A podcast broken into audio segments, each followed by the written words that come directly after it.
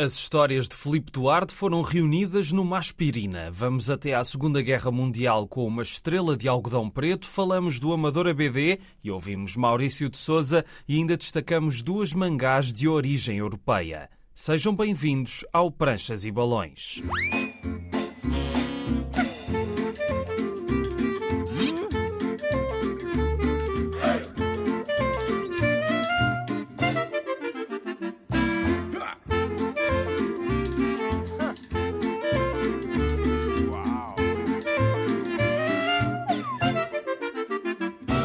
Cá estamos a trazer a banda desenhada à Antena 1. Hoje temos uma história que lida com a fundação dos Estados Unidos, mas antes vamos conhecer o nosso convidado de hoje. Filipe Duarte tem publicado muita BD ao longo dos últimos anos. Aspirina é o livro mais recente, uma coletânea que junta seis histórias publicadas na H-Alt desde o primeiro número, cinco delas com argumento de outras pessoas, uma delas com argumento do próprio Filipe. Portanto, Filipe, se a primeira H-Alt saiu, se não estou em erro, em 2015, aqui estão oito anos de trabalho. Pronto, eu acho que sim. Eu já, já, já perdi a conta, mas uh, sim, não fiz só isso. Há mais, claro, há mais claro. coisas. Uh, mas sim. Como é que te foram chegando esses argumentos? Há uma das pessoas com quem tu depois também trabalhaste numa história maior, o André Mateus, mas as outras pessoas, o Carlos Silva, o Edgar Ascensão, o Kurt Belcher, como é que as conheceste ou como é que os argumentos te foram chegar? Eu conheci a Galt quando o Sérgio Santos foi pela, à Tertúlia pela primeira vez e ele tinha este projeto que ele queria muito lançar. Entretanto, o projeto foi crescendo, porque eu acho que sempre que há uma, uma revista de coletâneas de banda desenhada, acho que sempre tem vida curta, mas o, o Sérgio tem sido mantido. Ele tinha sempre uma ideia de colaboração e eu gostei da colaboração porque eu acho que eu aprendo muito com os escritores. Emparelhou-me com o Carlos Silva, da, foi para a primeira história, e foi através daí que eu conheci o Carlos Silva e, entretanto, colaborei com o Carlos Silva mais vezes porque eu sugeri também o nome dele para ser escritor do Bordal Uma Vida em Desenhos, que é um livro de banda desenhada sobre a vida do Bordal Pinheiro no Museu Bordal Pinheiro. Entretanto, somos amigos e colaborámos em mais uma outra história para a frente também da Aspirina. A segunda colaboração que eu tive foi com o André Mateus, que eu também gostei muito de trabalhar com ele. Ele é uma pessoa que quer mesmo trabalhar da vida como escritor e faz toneladas de coisas, faz livros, faz, escreve filmes e eu gostei muito de trabalhar com ele. Ele tinha uma excelente ideia para um argumento. Foi a partir daqui que nós nos conhecemos e foi a partir daqui que nós fizemos a última nota com o Escorpião Azul. Aqui foi Edgar Ascensão, porque ele, ele faz os postas caseiros, que eu acho que é uma pessoa muito interessante e eu também sugeri que pudéssemos trabalhar juntos. Uh, o Kurt Belcher é outra história porque eu tenho o sonho de ser artista de banda desenhada desde sempre, desde muito pequeno. E quando acabei a faculdade, eu tirei a curso de Engenharia Informática, eu agora é que eu vou tentar mesmo e tentei mandar coisas para muitas pessoas. O Kurt Belcher a coisa pegou porque ele é uma pessoa super 5 estrelas, que ele mora no Kentucky e nós colaborámos várias vezes. E numa das vezes que nós colaborámos foi esta história, que o Sérgio gostou muito e foi publicada na, aqui também na Agal. Tu há pouco falaste de que normalmente as revistas têm pouco tempo de vida. Isso estavas a falar também da tua experiência com o teu fanzine ou é uma percepção geral eh, que tens por alguma coisa de fraca adesão das pessoas ou, ou quase impossibilidade de sustentar um projeto a longo prazo? É, é porque é difícil sustentar o projeto a longo prazo, porque não dá muito dinheiro, não há muito público e dá muito trabalho. É, é muito, muito difícil. E também porque vês projetos, porque quando eu era mais jovem havia uma revista que era Crash, por exemplo, que eu achei que era um projeto muito fixe e depois acabou por ter poucos números. Uh, e, e, e, é isso. É, muitas das vezes os projetos de banda desenhada têm poucos números porque é difícil, dá muito trabalho tem pouco público e pouco retorno. Apesar de cinco destas histórias terem outros argumentistas, há uma que tem argumento teu. Tu sentes-te mais à vontade quando é outra pessoa a escrever a história ou, ou não? Porque a tua história aí, o Love, é, é, muito interessante. Quando comecei a fazer banda desenhada, o meu primeiro fanzine, o Znock, era tudo escrito por mim. Uh, só que eu achei que a minha escrita não tinha uh, peso suficiente. Eu achei que eu podia crescer mais enquanto artista e enquanto criador se eu tivesse outros argumentos e também e se eu aprendesse com outros. E trabalho solitário, estar a desenhar, a desenhar, a desenhar é uma coisa difícil. E se tu tiveres a fazer uma prancha e depois mandas para o escritor e recebes feedback, eu acho que é um crescimento. Foi um processo que eu fiz de tentar ganhar mais uh, histórias mais densas. A história do Love é uma história diferente. Eu estava a passar um período complicado e tentei falar de forma mais uh, espontânea. E eu estou a tentar. Uh, voltar um pouco à escrita e tentar escrever mais vezes. Porque se o processo de desenho já é, já é solitário e árduo, também o da escrita é estar a mandar bolas para a parede a ver o que é que resulta, não é? Isso também é uma coisa que não te deixa 100% à vontade. Deixa-me à vontade até certo ponto. Uhum. É mais... Eu queria que os meus projetos tivessem mais uh, força. É mesmo isso. E os desenhadores, quando começam a escrever as histórias, eu tenho problema. Há certas dificuldades que eles podem ter, por exemplo, por pouco diálogo ou e também queria crescer nesse aspecto. O desenho é mais fácil no aspecto de tu tens, já tens uma raiz e constróis a partir daí. Na escrita há, aquela coisa que custa muito que é a página em branco, que é o que é que eu vou falar e de que forma é que eu vou falar e qual é o assunto. Isso é muito duro e eu acho que é a parte pior do trabalho da escrita, é escolher a história e como começar. E se é esta história que eu quero dizer. Essa parte custa um bocado. Mas na parte do desenho, estas seis histórias têm estilos muito diferentes. Parece que estás a apontar para várias direções eh, estilísticas. Ou é mais também adaptar-te consoante o argumento? Também. Mas eu gosto muito de banda desenhada e sempre que eu vejo um determinado autor penso isto é fantástico, gostava de fazer uma coisa nesta onda. E eu acho que há muitas coisas que eu gosto de muitas coisas e acho que todas elas têm o seu valor e custa-me um bocado fazer sempre a mesma coisa da mesma maneira. E eu gosto mesmo de tentar eh, puxar no sentido do desafio, por exemplo. a mudança é o estímulo também. É, é. Imagina que dizem, ah, o teu traço é muito cartoon. Então eu penso, ok, então vou fazer uma história o mais realista possível. E gosto de experimentar com as cores, e gosto de experimentar com os traços, e gosto de experimentar com várias coisas. Se bem que a minha inconstância de traço é um grande problema porque eu tenho muitas dificuldades em manter-me consistente em, em livros longos. Isso é difícil. Mas eu gosto muito de variar e gosto muito de mudar mesmo. Sentiste isso em relação à última nota, essa inconstância? Ah, sim, senti e foi uma das. Eu não sei se críticas é a palavra certa, mas foi uma das uh, coisas que disseram que poderia ser diferente. Que, que o estilo muda muito e que isso é, é, muito, é muito distrativo.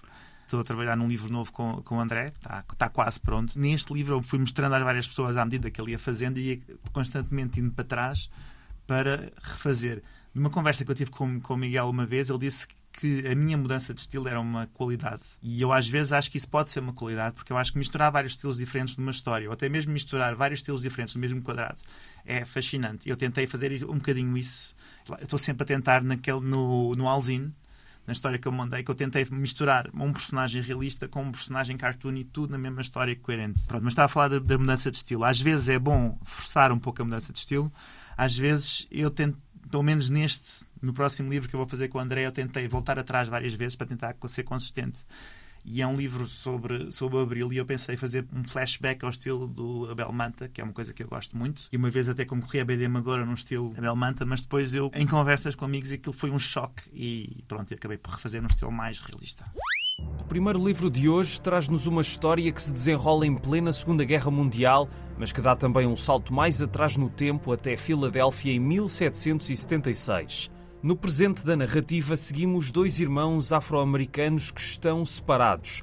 Joanna está na Carolina do Norte, encontramos-la na universidade a assistir a uma aula de história, e Lincoln está numa base dos aliados. Ambos trocam cartas, o irmão queixa-se da forma como todos os negros são tratados, como se servissem apenas para limpar as latrinas e não tivessem estofo para a frente da batalha, e a irmã conta-lhe uma descoberta que poderá ser crucial para a história dos Estados Unidos, a da primeira bandeira, criada pouco tempo antes daquele 4 de julho que desde então tem sido celebrado como o Dia da Independência, que Joanna descobriu um diário, o de Angela Brown, antepassada dos irmãos, escrito em 1777 e que conta como tudo aconteceu. Angela servia Betsy Ross, que enviuvara recentemente. O marido, John Ross, foi um herói ao serviço da comunidade e Betsy é encarregue pelo próprio George Washington de criar a primeira bandeira do que à época eram os Estados Independentes da América. O desenho estava feito, listas vermelhas e brancas a representar os três estados de então que queriam a independência e um cantão azul com um círculo de estrelas brancas que representavam esses mesmos estados como se formassem uma nova constelação.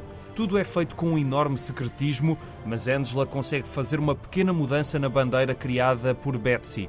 Atrás de uma das estrelas brancas coloca uma estrela de algodão preto, nome desta história publicada pela Aula dos Livros, uma estrela que servirá para simbolizar a luta dos negros por um lugar igual ao dos brancos já que eles também muito fizeram para criar a América e têm direito a um futuro digno no país. O livro escrito por Yves Saint e desenhado por Steve Cusor pega então nesta premissa para desenvolver a narrativa dupla dos irmãos. Joanna consegue que Lincoln fique encarregue de encontrar a bandeira que poderá estar na Alemanha e para lá vai com mais dois colegas e um tenente. Uma missão arriscada, mas a ter um bom resultado, será mais valioso do que qualquer trabalho das associações ativistas da época, porque irá mostrar como os negros estavam lá desde o início e com a estrela de algodão preto ninguém pode negar esse papel. Mas é claro que nenhum branco envolvido nesta missão poderá saber do segredo que esconde a bandeira. A narrativa desenvolve-se nessa busca, conseguindo dar-nos uma perspectiva detalhada de vários quadrantes da guerra, entre patrulhas com outras divisões americanas e confrontos com os inimigos alemães, com as questões raciais sempre presentes, daí toda a carga emocional que esta procura tem para Lincoln, que acredita que os negros nunca serão iguais aos brancos. Esta é uma história profundamente enraizada na história dos Estados Unidos e na segregação e na esperança de reverter essa discriminação e que nos consegue levar com a mesma inteligência pela tranquilidade da Carolina do Norte como pelos escombros das cidades bombardeadas por onde passam Lincoln e os seus companheiros, um deles muito parecido com Sammy Davis Jr. O traço de Steve Dá-nos vinhetas grandiosas na dimensão e no detalhe, principalmente nas cenas de batalha épicas, mas que também se revelam no plano emocional nos momentos em que o conflito está longe mas em que encontramos sentimentos difíceis, as consequências da opressão e as perdas de vidas próximas às personagens. Aí temos os grandes planos, a atenção dada a todas as personagens, independentemente da sua presença na narrativa, e mesmo que talvez por vezes os rostos estejam longe de perfeitos, é impossível não encontrar o grande sentido humanista que perpassa também no desenho. E vale a pena falar ainda da cor de Mef Versailles, espero estar a dizer o nome bem, cor que está longe de ser convencional, as sequências do livro são pontuadas por uma cor dominante que funciona como uma espécie de filtro que influencia os tons das roupas e dos ambientes e que podem ser alteradas completamente de uma vinheta para a outra na mesma sequência, realçando períodos temporais, elipses ou mudanças de cenário, como o amarelo mais escuro de um momento na universidade ou de quando os soldados ficam a conhecer a sua missão, ou o azul gélido a combinar com um dos momentos que marca o desenlace da história. É uma forma de nos deixar ainda mais absorvidos pelo rumo das personagens e as tristes surpresas que encontram pelo caminho. Uma estrela de algodão preto é uma reflexão sobre o racismo mascarada de aventura de guerra, em que uma simples bandeira poderá ser o maior tesouro para toda uma comunidade.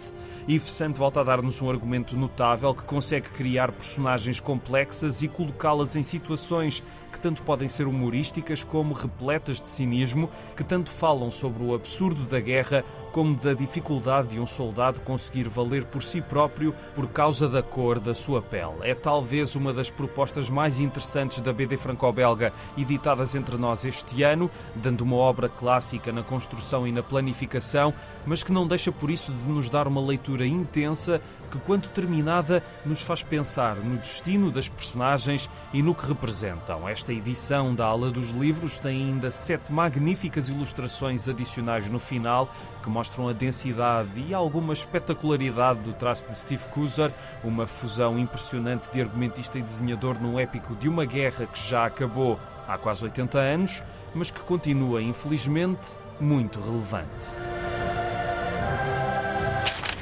Daqui a pouco fazemos um balanço do Amador ABD e temos alguns momentos de conversa com um dos seus convidados especiais, mas antes voltamos ao Felipe Duarte. Eu gosto de banda desenhada e quero que a minha banda desenhada chegue às pessoas e estou sempre a tentar também testar, ver o que é que pode chegar. É, é isto que as pessoas vão gostar, é isto que as pessoas não vão gostar, é isto que vai funcionar mais. Isso também é uma, é uma das partes que me alicia, tentar perceber o que é que. Eu tive em Alpiar-se este fim de semana. No festival, sim. No festival, sim. foi 5 estrelas e correu muito bem.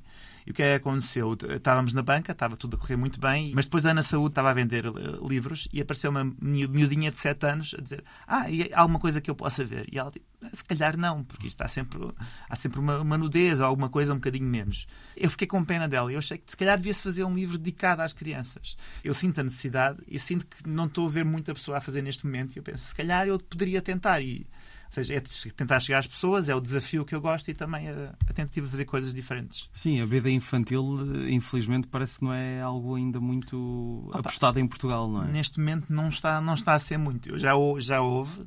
Eu acho que quando eu era pequena havia vários autores que faziam mesmo especificamente isso, que eu lembro-me de alguns muito fixos, uhum. me influenciaram muito fixos, mas neste momento não estou a ver muito, não sei se, não sei se alguém está a fazer, mas não, agora, agora não estou a ver muito, eu acho que era fixe. Tu és professor, tu sentes que os teus alunos gostam de banda desenhada? Sentes que ao longo destes 5 uh, ou 6 anos que estás no Liceu Camões, que os teus alunos têm tido mais interesse em banda desenhada ou não? Eu também dou aulas para além do Camões, mas de escola profissional, uhum. e tenho, tenho, dou aulas também a alunos de TDD, 2D, 3D, que gostam muito de desenhar. E eu noto que há um interesse abismal pela banda desenhada, uh, num determinado grupo muito específico de pessoas, mas está a ser um interesse muito direcionado para o mangá. Uhum. O mangá está a explodir à força toda nos jovens, e isso é uma coisa que eu acho extremamente interessante é uma coisa quase geracional. Eu consigo, quando eu vou à tertúlia da banda desenhada, eu vejo muitas pessoas a dizerem franco-belga. Franco-belga é o que é, o Príncipe Valente, o Tintin, o Black and Mortimer são deuses. Tudo o resto é, é, uma, é uma sombra. Para mim, espontaneamente, eu diria que era o cómic americano. O Jack Kirby é um deus e, ah, e pronto, e o John Romita Jr. é extraordinário e tudo o resto é uma sombra. Eu penso, eu, eu não, não, não penso isso, mas... Uh, Sim, mas percebo Mas a minha, a minha resposta emocional é essa. E a resposta emocional dos mais jovens agora é o mangá, porque eu acho que um criador de banda desenhada deve ver porque é que os jovens gostam do mangá, isso qual é a vantagem. E há certas coisas que o mangá neste momento está a fazer muito, muito bem. Tenho estado a ver One Piece, que são milhares de episódios, e vejo coisas que o mangá faz muito, muito bem. Tenho medo de ofender alguém, mas eu, mas eu sinto que é um bocadinho isso, sim. Que é difícil uh, abarcar todas as áreas da banda desenhada. Eu acho que era mais nessa direção.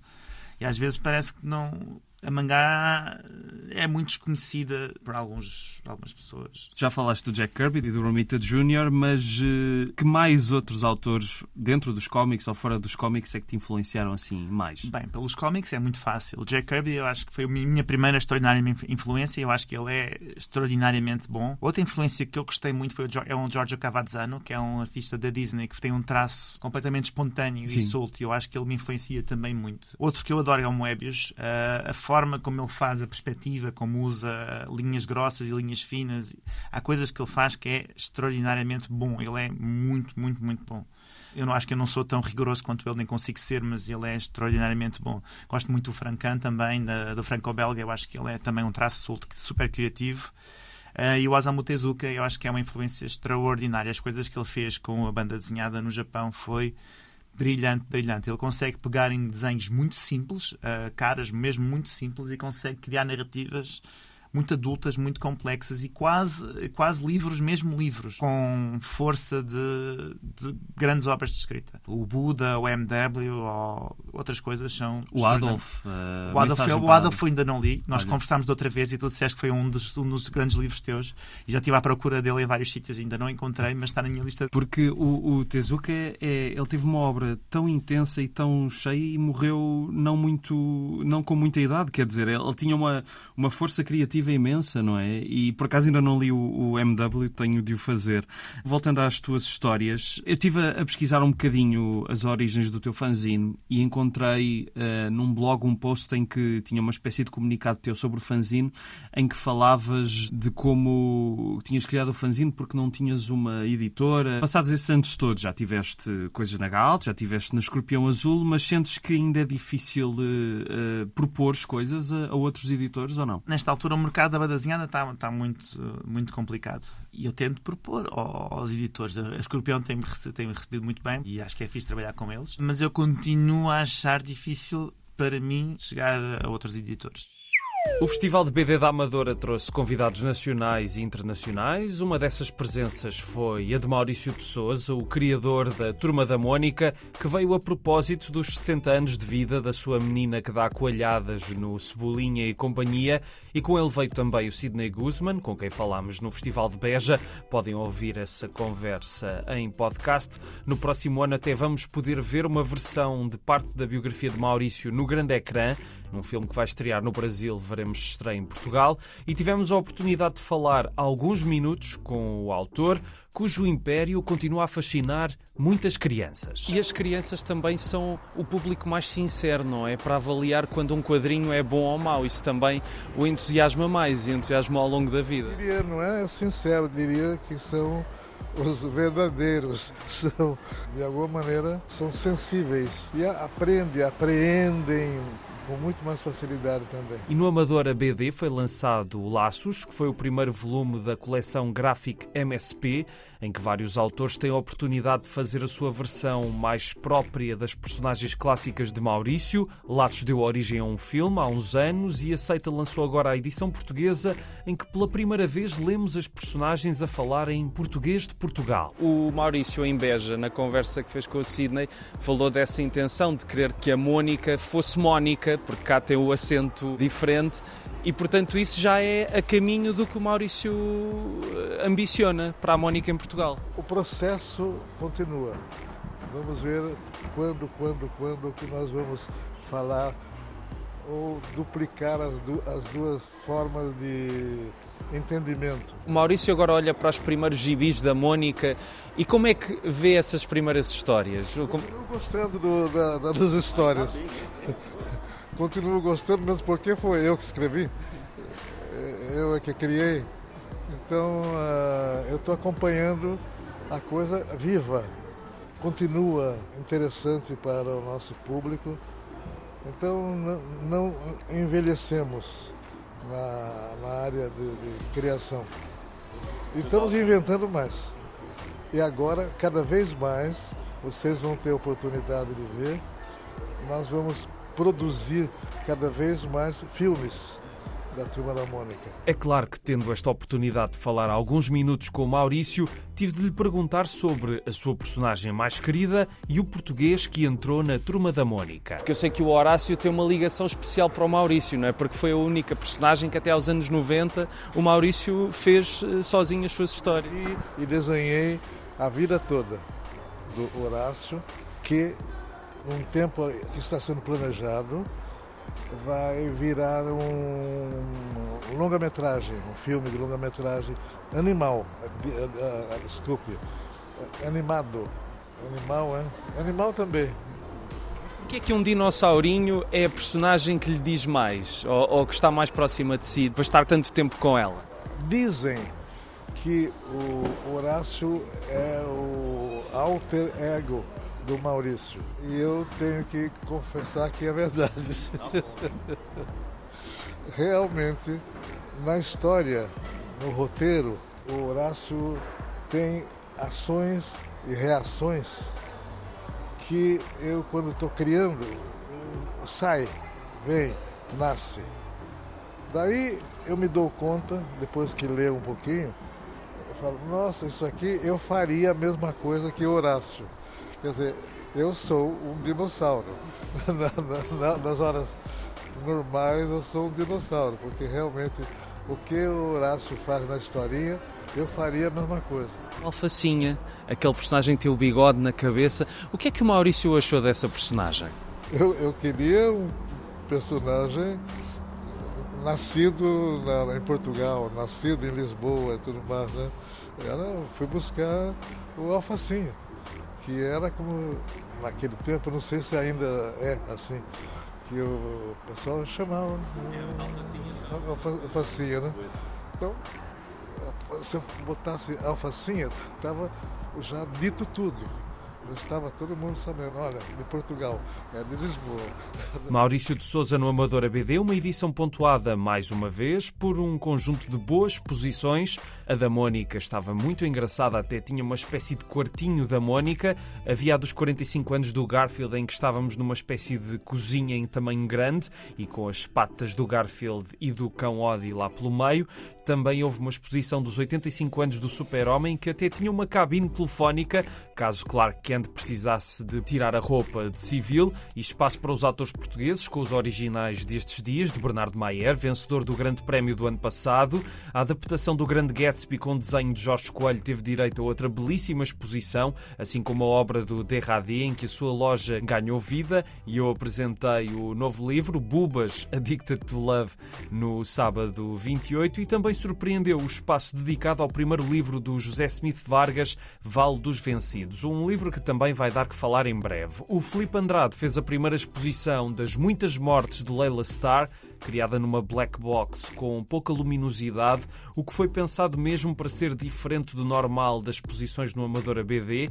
Esta história que esteve nomeada aos Eisner e que tem ganho uma grande popularidade nos últimos meses. A ideia da exposição foi criticada por muita gente, mas eu confesso que funciona se ficássemos por lá mais tempo e não apenas de passagem. Habituávamos à escuridão e conseguíamos apreciar melhor as pranchas e o ambiente sonoro que as envolvia. Nota ainda para as exposição com as adaptações a BD de Agatha Christie, lançadas pela arte de autor, a retrospectiva de Miguel Ancho Prado com pranchas inéditas e a forma inusitada como estava decorado o corredor do pavilhão com letreiros comerciais de várias épocas. Há outras exposições ainda na Galeria Artur Boal, com André Letria e Marta Teives, e na BDteca com os 75 anos do Tex. Não pude ir vê-las durante o festival, mas vão ficar patentes mais algumas semanas. De resto, é com pena que vejo como, apesar do investimento exemplar no auditório para as exposições, há outras coisas no Amadora BD que continuam a deixar muito a desejar.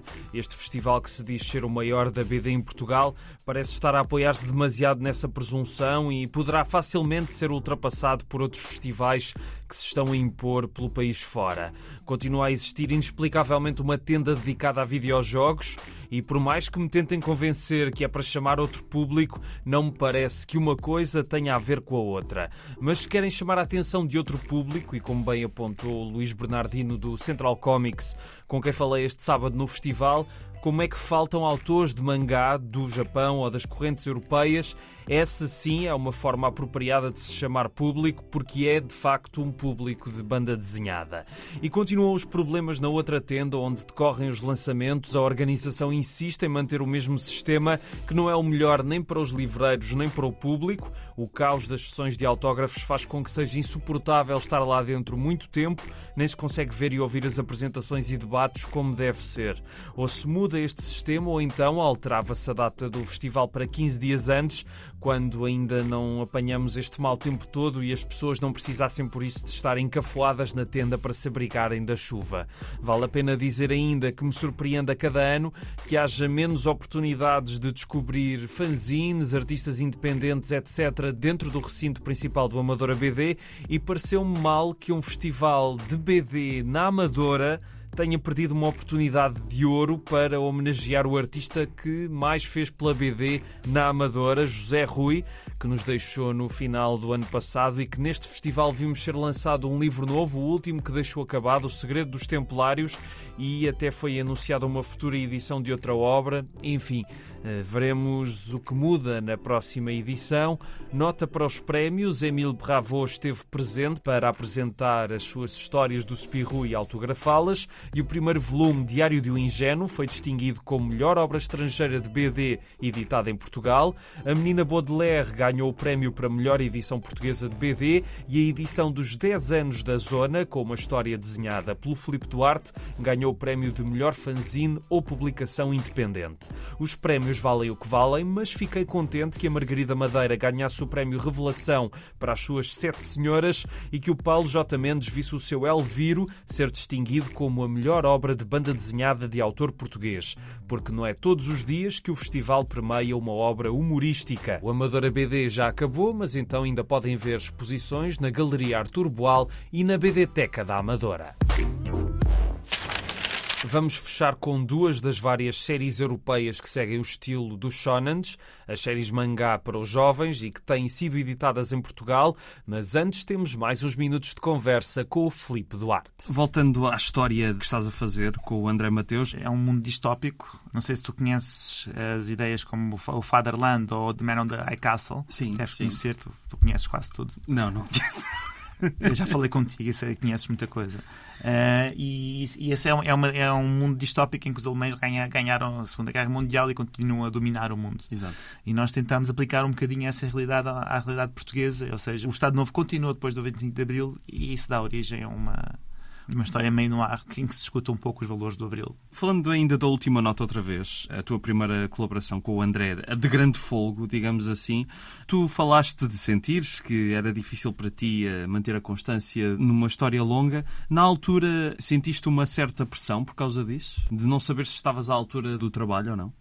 Senti, senti. Eu, eu, eu, eu, foi a primeira história longa que eu fiz. Para além de trabalhar como na banda desenhada, trabalho no dia a dia. Portanto, ter tempo para desenhar é, não é fácil. E eu estava com medo de não estar motivado para conseguir fazer ou para o ritmo não progredir rápido o suficiente. E eu senti que. E, eu, e a minha única preocupação, a minha preocupação principal nesse livro foi tentar perceber que estratégias é que funcionariam para mim para concretizar. Porque a minha preocupação era mesmo acabar. Eu estava a tentar ver de que forma é que eu conseguia produzir páginas de forma regular. Mas eu, na altura, não me preocupei com o estilo, porque essa foi uma coisa que me falaram depois do livro pronto, porque isso é uma coisa que se nota mais quando há um livro longo. Eu não fiquei, e eu comecei com um determinado estilo, porque era aquilo que eu sentia na altura, que eu quis fazer uma coisa ser uma coisa meio cartoon e meio talhada, mas depois, com o passar do tempo, começou a ficar menos cartoon e comecei a usar mais referências e começou a mudar e deu origem a outra coisa. E não foi uma preocupação que eu pensei que poderia ser um problema logo no início, foi uma coisa que me apercebi ao longo do livro. O que é que te motivou ao longo desse processo todo? Foi mesmo só o desafio por si ou tinhas algum mantra espiritual? Não tinha mantra, eu queria fazê-lo. okay. Queria fazê-lo e fiz, sem, sem problemas. O que eu disse ao André foi: não me des a história toda, dá-me histórias pequeninas, que eu estou a tentar fazer histórias pequeninas. A gente vai, eu vou fazendo 5 páginas, 5 páginas, 5 páginas e vou-se fazendo. E vais continuar eh, a publicar histórias na Galt e noutros sítios enquanto também tentas ir fazendo histórias cada vez mais elaboradas? Sim. Vou tentar fazer a banda desenhada o melhor que posso. Já houve alturas da vida que eu pensei, isto, isto é muito trabalho, eu não vou chegar muito longe e depois perco um bocadinho o ânimo e depois volta e depois vou e depois volta. Epá, agora já percebi que eu vou, vou, tentar o resto da vida, portanto eu vou tentar e se surgirem coisas boas de colaboração com escritores bons, eu quero colaborar e fazer na HALT, que é excelente, quero colaborar com a Sona, quero colaborar com a HALT e, e gosto também de fazer histórias longas. O problema das histórias longas é que é um grande investimento temporal e uma grande absorção de ti durante muito tempo. Portanto, tem que ser alguma coisa que exija dedicação. Mas, entretanto, também já fiz, já, já fiz uma história com a Ana Saúde, que espero que saia com H alta em breve. Estou a fazer uma história agora com a Liliana Gaito, que também está, está a ficar muito fixe. E pronto, estou a fazer outras, estou a fazer algumas histórias curtas, estou a acabar esta, esta e estou a pensar fazer uma outra que ainda estou a, a germinar na minha cabeça. Há tempo para isso tudo, não é? Uma pessoa tem. Olha, para terminar, tu já deste algumas referências eh, de livros e de autores, mas tu ultimamente tens lido banda desenhada e sim alguma coisa que te tenha chamado a atenção, alguma coisa nova? Bom, eu li o livro, estou a ler o livro do Blake and Mortimer, porque me desafiaram na tortura que eles dizem que é, que é muito bom. E eu estou a ler ao meu ritmo, porque aquilo há coisas que que eu preciso absorver. Mas qual é que é o, o Blake Mortimer? Estou a ler O Segredo do Espadão. Ah, Já li o volume 1 e 2 e agora estou a ler o 3. E houve, mas houve um livro que eu gostei muito, que eu acho que é muito, muito bom, que é o do Filipe Andrade, aquele do as... Muitas Mortes de Leila Star. Eu achei excelente em termos de escrita, em termos de desenho, muito bom, muito bom. Ninguém tem dúvidas de que a mangá ganhou um espaço privilegiado no meio editorial português. Como tem sido muito procurada principalmente pelos mais jovens, a maioria das editoras que apostam na BD têm editado entre nós obras japonesas de vários tipos. E por cá também saem BDs de outros países que seguem o estilo das séries shonen, as que são dirigidas para os mais jovens e que costumam ter muitos volumes. Agora vamos falar de duas dessas séries que começaram a ser editadas entre nós recentemente. A primeira é Team Phoenix, do espanhol Kenny Ruiz, já tem dois volumes lançados pela Gradiva é uma aventura numa distopia totalitária em que vários robôs ganharam vontade própria, rebelaram-se contra os humanos e ganharam a Grande Guerra e conseguiram assim dominar 90% do universo. Mas subsistem alguns sobreviventes entre os humanos e os restantes seres biológicos, e a série apresenta essa luta entre o bem e o mal, entre os humanos e as máquinas. Mas há algumas máquinas que estão do lado dos humanos. E há uma particularidade nesta série, é que o autor decidiu usar várias personagens criadas por Osamu Tezuka. Estávamos a falar dele há pouco com o Felipe Duarte, é um dos autores mais influentes da história da BD, um artista com uma obra prolífica, tanto na, na arte e na animação. Ainda há muitos livros dele inéditos em Portugal. Não há nada de Tezuka neste momento entre nós, mas acredito que uma história tão marcante como Adolfo ou o mais humorístico Don Drácula poderiam ser boas apostas. Mas enfim, aqui em Time Phoenix, Kenny Ruiz pegou em personagens de várias obras de Tezuka e juntou-as, criando um crossover de ficção científica que envolve muitas lutas, surpresas várias e um grande sentido de espetáculo, como é normal no shonen. É uma leitura leve que acaba por ser superficial e onde a existência das personagens de Tezuka roça o inútil mas Ruiz não faz uma imitação do mestre, mais uma imitação dos moldes normais deste tipo de histórias. Enfim, lê-se e esquece-se rapidamente. Talvez os mais novos gostem, tal como a outra série que trago que se chama Orion. Desta vez é uma BD francesa com estilo idêntico ao dos shonens, aquilo que na gíria se chama uma manfra, mangá francesa. Esta é uma aventura de fantasia com quatro volumes, editados pela ASA, já disponíveis no nosso país, da autoria da dupla Ayan Kei e Anaibi, no texto e desenho respectivamente, que estão a trabalhar na série já há cinco anos. É uma jornada de uma personagem, Cosa, que quer encontrar Vika, o irmão mais velho. Nunca soube mais nada dele desde que saiu das terras dos Rosemar, uma família influente para a qual os irmãos trabalham. Cosa só sabe que Vika queria juntar-se ao grupo dos dissidentes de Landgrave, a temível cidade proibida onde custa entrar e fugir de lá pode ser fatal. E seguimos então o trajeto de Cosa com alguns companheiros que o vão ajudando, como um caçador de prémios e a primogênita dos Rosemar, numa trama com misticismo e um universo próprio que associa temas universais como a amizade e a morte, que aqui ganham outros contornos. O caminho de Cosa para chegar ao seu objetivo estará cheio de provações e armadilhas, e ele conseguirá saber o que foi feito do irmão ainda no primeiro volume, mas isso só será outro ponto de partida para a história continuar, desta vez com o protagonista a descobrir a aptidão que tem dentro de si e que desconhecia. A narrativa aqui é mais densa do que em Team Phoenix, mas é claro que as lutas e as reviravoltas constantes são o que mais sobressai destes livros mais uma leitura que se adequa aos mais jovens e que para eles foi pensada. Dois exemplos do impacto da BD japonesa, mais propriamente dos grandes fenómenos mainstream no trabalho de artistas europeus. Não são os melhores exemplos de originalidade e versatilidade, mas são séries que os jovens fãs de shonen poderão apreciar. Obrigado por ouvirem o Pranchas e Balões. Está sempre na RTP Play, Spotify, Apple e Google Podcasts, Facebook e Instagram Pranchas e Balões, tudo junto. A sonoplastia do Tomás Anaori e eu sou o Rui Alves de Souza. Até à próxima.